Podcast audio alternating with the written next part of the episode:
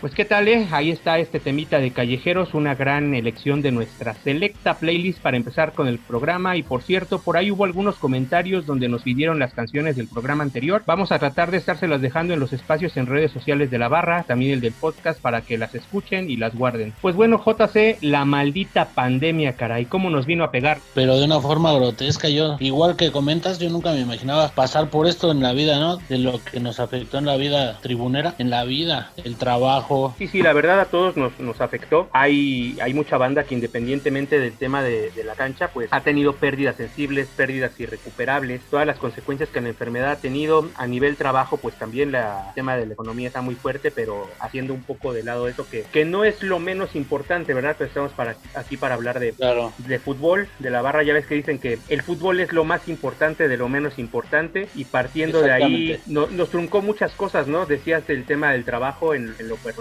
pues sí, mi trabajo depende 100% del fútbol, estando atrás del América todos los días, cada fin de semana la rutina me cambió completamente. Eh, trato de seguir el confinamiento lo, lo más estrictamente posible, ¿no? Eh, ya sabes, la salida al mercado, eh, al súper para los víveres y demás, pero un día estás, estás viajando, estás viendo qué, qué partido te va a tocar en Monterrey, en Juana, en, en donde me digas. Sabes que a la semana siguiente vas a estar en el Azteca y, y- programas a lo mejor tu semana o tus actividades en torno a eso. ¿no? Y eh, para el hincha es igual, porque estás, Exacto. estás, estás viendo el calendario, tú lo sabes. Acabas de decir la palabra correcta, programar. Para nosotros que estamos directamente metidos en la logística de la barra, que somos nosotros la coordinación, tu semana la divides en cosas que tengo que hacer para la barra, cosas que tienes que hacer para la familia y cosas para generar plata, ¿no? Y es un cambio bien drástico, es un golpe inmediato a la rutina. Como dices, un día tenías que estar en Pachuca y al otro día tienes que regresar al barrio y es algo bien cabrón. Sí, sí, es- es- está muy fuerte porque de repente te encuentras con que no vas, no sabes cuándo vas a volver a retomar el tema del estadio, no sabes cuándo vas a volver a, a retomar tu vida normal. Y sí, porque está el, el tema muy cabrón en el sentido de que estabas programado precisamente para las actividades que tenían que ver con el club, pero no nada más eso, porque la convivencia entre la gente de la barra va más allá del simple partido, ¿no? Claro. llámese las juntas, llámese las previas, llámese las fiestas, vamos hasta reunirte para un concierto, dejaste de frecuentar a mucha gente de tu círculo muy cercano para empezarte a cuidar de eso. Sí, el club y el estadio te dan la posibilidad de, abrirte las puertas y de que tú vayas, te hagas presente de alguna forma poniendo una tira, una bandera, pero tú lo vives, a ti te toca ir cada 15 días a meter las cosas, pero ¿se te ha vuelto monótono o ya, o ya te acostumbras? Al principio era una bocanada de aire, güey, para pues darte una dosis de estadio, ¿no? Porque al principio estábamos con la incertidumbre de esto va a acabar en un mes o en dos meses, pero se fue transformando en un tiempo más largo y ir al estadio pues sí era, era un poco de liberación, pero como dices, pasó el tiempo y ir a lo mismo, ir a lo mismo, pues la verdad sí te fastidia y te llega a hartar, pero pues es algo que tenemos que estar ahí. Yo lo veo como, no sé si te ha pasado alguna vez, ¿has soñado que te ganas la lotería, güey? ¿Cómo te levantas, güey? Como frustrado, Todo como- agitado. Sí, güey, y así me siento yo, güey, al ir y dejar el colorido, güey, y saber que no va a estar en el partido tú, güey, ¿sí me entiendes? ¿Y sabes qué es, Es- lo creo que ese, güey? senti- ese sentimiento es el que yo podría expresar, que es lo que manejamos en estos momentos, ya últimas semanas, pero pues tenemos que resistir y tenemos que seguir pues dándole color al club porque pues tenemos que estar presentes de alguna manera, se busca la manera. ¿Sabes qué es lo que ha dado? La, la paradoja de que durante muchos años se peleó para que te dejaran meter una bandera, que te dejaran meter una tira, que te dejaran meter un telón. Sí. Y no te dejaban meterlo. Y ahora no la gente. entrar. Ahora entran los telones, entran las banderas, entran la tira, pero no entra Sí. la gente. Son como chistes del destino, ¿no? No, no, no te, no te lo terminas por explicar. Pero como Una mala comentas, broma. desde, desde el punto de, de ser un referente de la barra, yo creo también el tema de los mensajes, ¿no? Porque mucha gente se te puede acercar para decirte cuándo vamos a regresar, cómo vamos a regresar, pero también está esa labor de hacerles saber la importancia de cuidarnos. Claro, nosotros tratamos de mantener pues lo más real posible el discurso, pero también entendemos que la gente tiene que salir a trabajar, tiene que vivir una vida que no, no la puedes manejar con el miedo, ¿no? Con la responsabilidad sí, con el miedo no, pero esa es la labor nuestra. La gente nos escucha y nos hemos ganado esa confianza de que crean en nosotros y tenemos que transmitir un mensaje positivo. Que se cuiden, que, que cuiden a, a las personas de su casa más que nada. Que pues uno, uno como quiera, pero la gente que depende de nosotros es lo más importante. Y la importancia del mensaje de queremos ver a todos cuando regresemos, ¿no? Claro, es entra en eso de estás cuidando a, a la larga, ¿no? O sea, si ahorita les das un mal mensaje, pues, sufres bajas, la gente se lo toma a la ligera y repercute en que pues vamos a tener pérdidas. Y está muy cabrón porque al principio, me acuerdo hace un año cuando todo esto empezaba, veías que en tu círculo cercano no había ningún caso, que a lo mejor no conocías a nadie enfermo, pero Sí. los casos cada vez se han acercado más, ya es el ya es el amigo de un amigo, ya es tu amigo, ya es el tío, ya es el primo. Y es la importancia de, cuidarnos porque a fin de cuentas si algo ha caracterizado al ritual durante muchos años es la labor social o la conciencia de generar algo hacia los integrantes sin importar si tienen 20 años, 15 años, 8 años, 2 años, que desde la cabeza se genera un mensaje y yo creo que ese mensaje es importante hacerle saber que hoy se tienen que cuidar, cuidar a los suyos, cuidarnos a nosotros mismos porque cuando regresemos queremos verlos a todos. Estaremos así de forma indefinida, pero mientras tanto vamos a disfrutar del encierro con buena música, vamos con esto de gatillazo, adelante señor productor.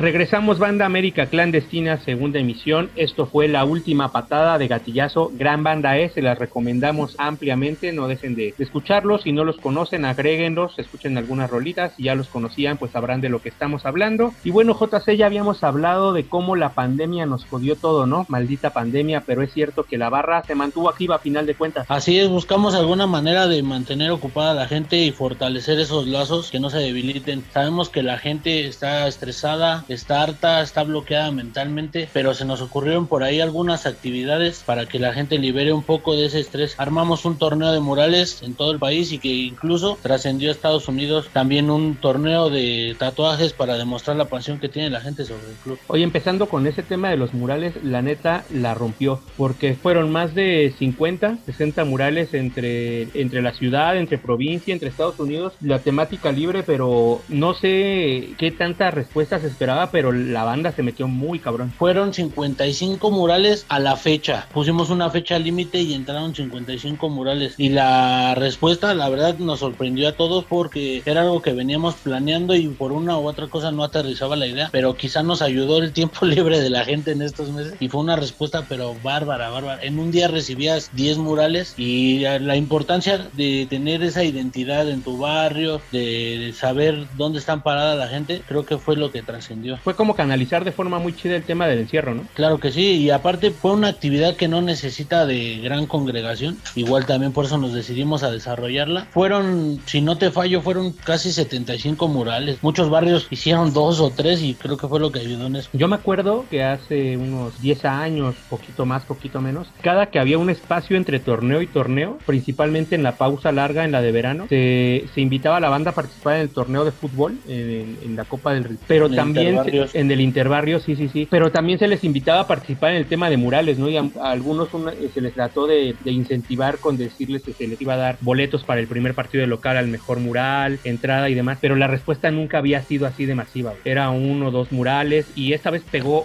muy cabrón.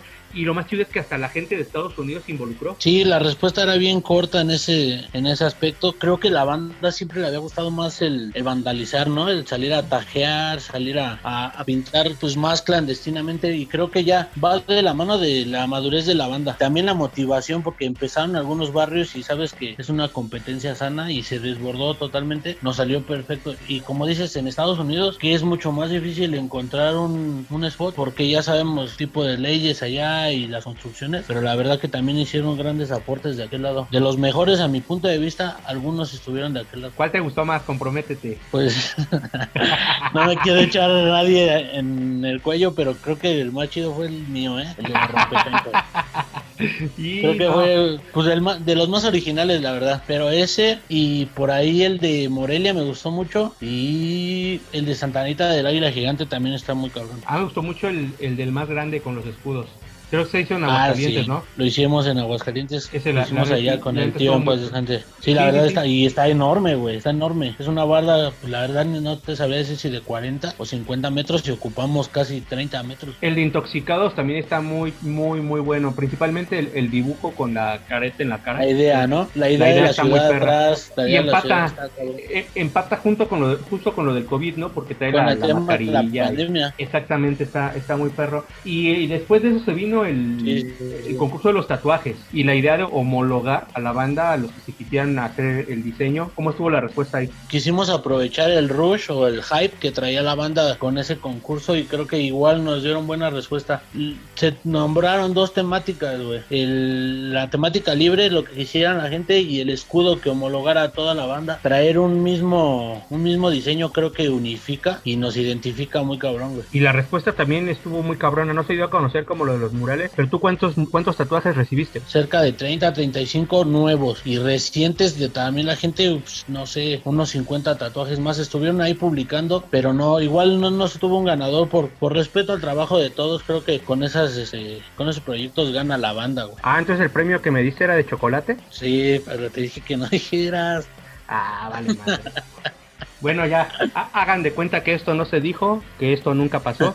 Pero bueno, eh, es la importancia de este tipo de proyectos, ¿no? La verdad es eh, tener a la banda cana- canalizando, encauzando la, la pandemia de la mejor manera y tengan por seguro que va a haber más, ¿no? Porque si algo caracteriza al ritual es que siempre se está pensando qué hacer, ¿no? Sí, de hecho ya estamos trabajando en algo tomando en cuenta el contexto de la situación que, que aporten con algo de lo que estamos haciendo en el estadio. Pero ya más adelante les diremos ya que se aterricen bien las ideas. Pero por proyectos pues, no paramos. Creemos que si algo, si algo hacemos bien es hacer las cosas en conjunto y la banda está respondiendo bien, pues debemos de darles que trabajar. No banda, pues para esto manténganse atentos a las redes sociales de la barra para todos los proyectos que se vienen y no se olviden de seguir en Twitter la cuenta del podcast es arroba ameclandestina, clandestina con K. Ahí háganos llegar sus sugerencias, sus comentarios a través de todos estos espacios, también con el Tajo que cuando se digne acompañarnos va a tener que hacer su presentación estelar como el fichaje caro, más caro que Álvaro Que- Fidalgo. Que se le quite el miedo, por favor. Sí, sí, sí, porque no, no nos costó dos pesos, ¿eh? Así que, señor productor, ahí le encargamos. Bueno, de eso ya vamos a hablar al regresar. Mientras vamos con esto de dos minutos, Pandora Box.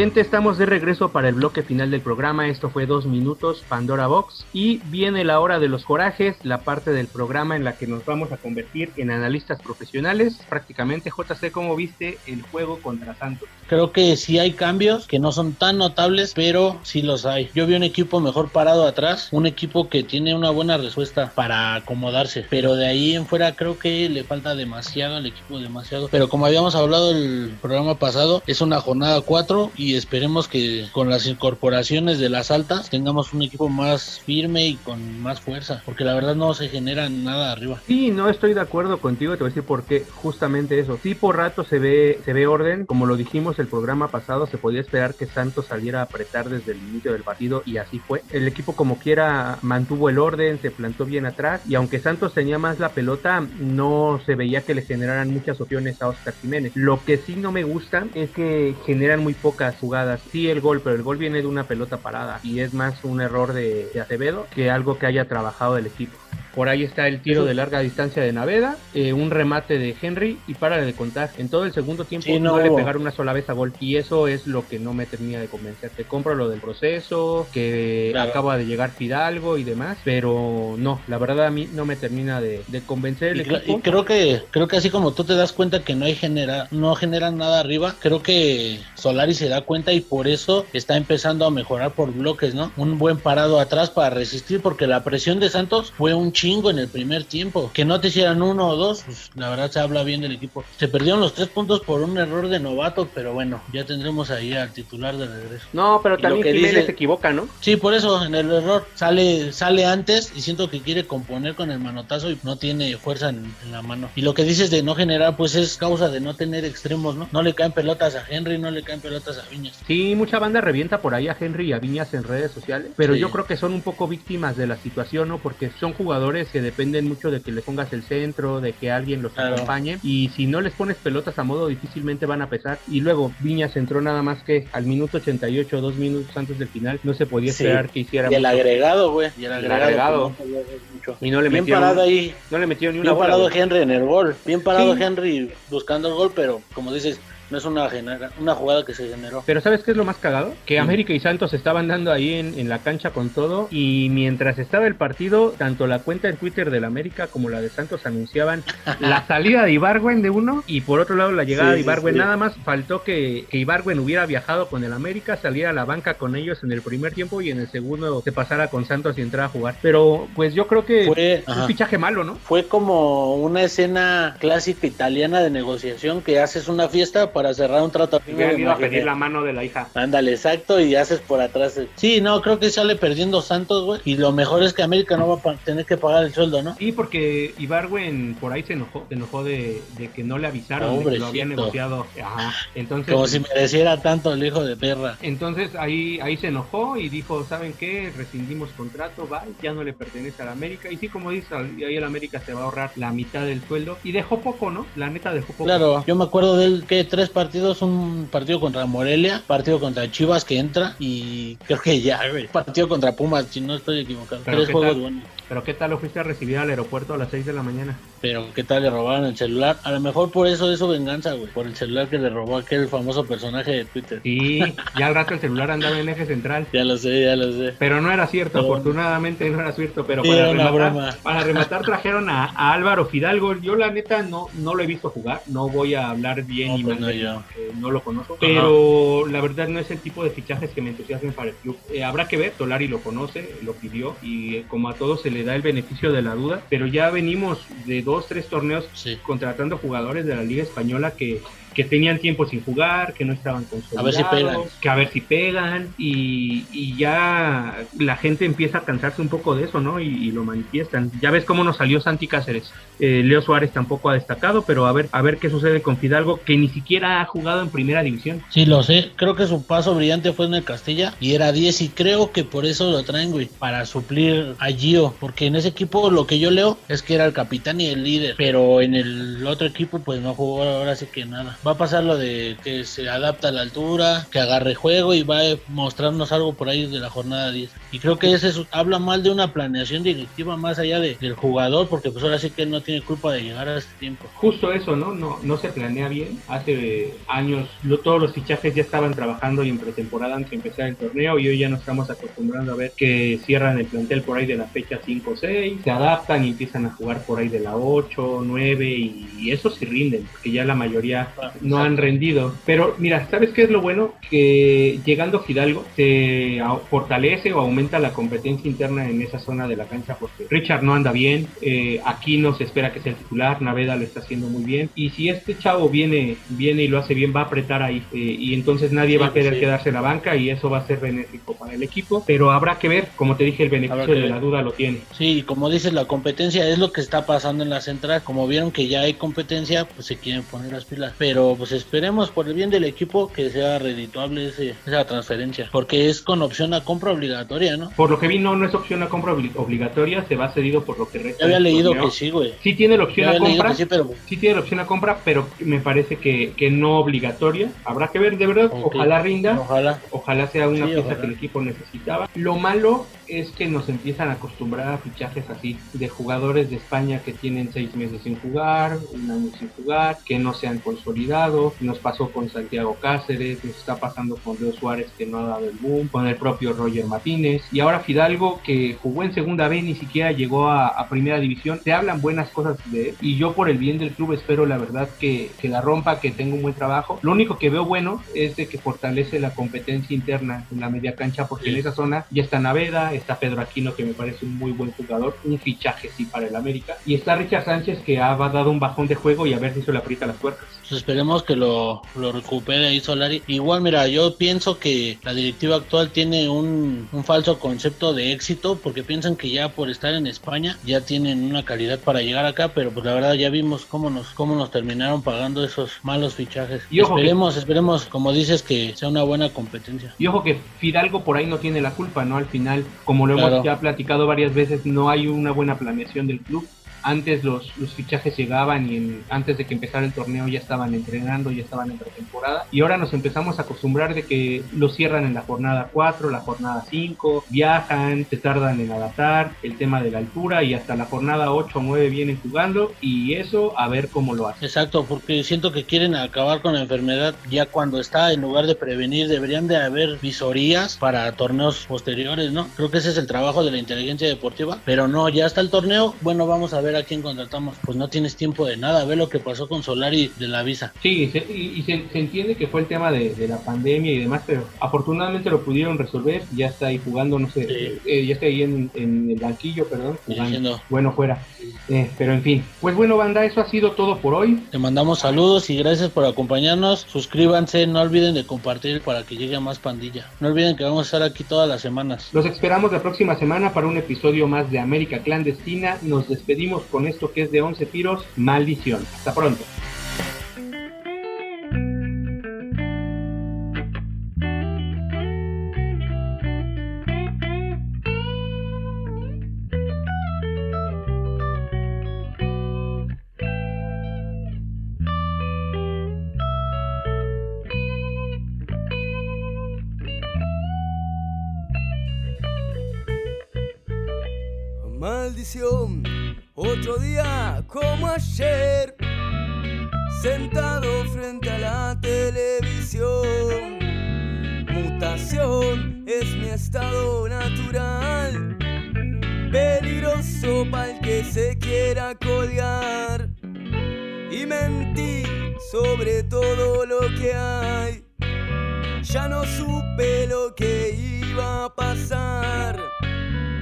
Llevé mi cabeza a volar y pedí que de no me bajen más, más, más, más que hoy, más que ayer, más que dos, más que vos y vos quién sos para venir a hablar de comprensión. Si me escupiste la jeta más de una vez, de vez en cuando te acordaste de mi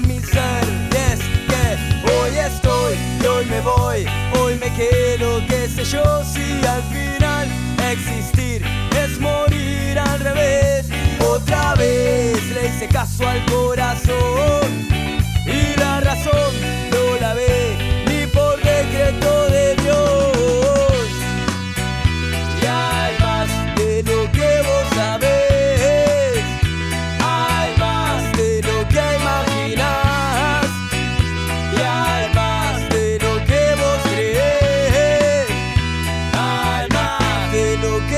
this.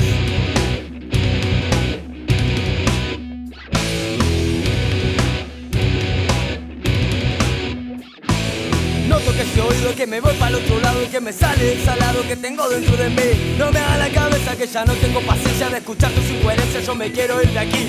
Juro arrodillado porque acá me parto un rayo que seguir cacaraqueando no te da para beber. Elegí tu camino que no se cruce con el mío, que no me robes el delirio, casi yo estoy muy feliz. Y almas de lo que imaginas y hay más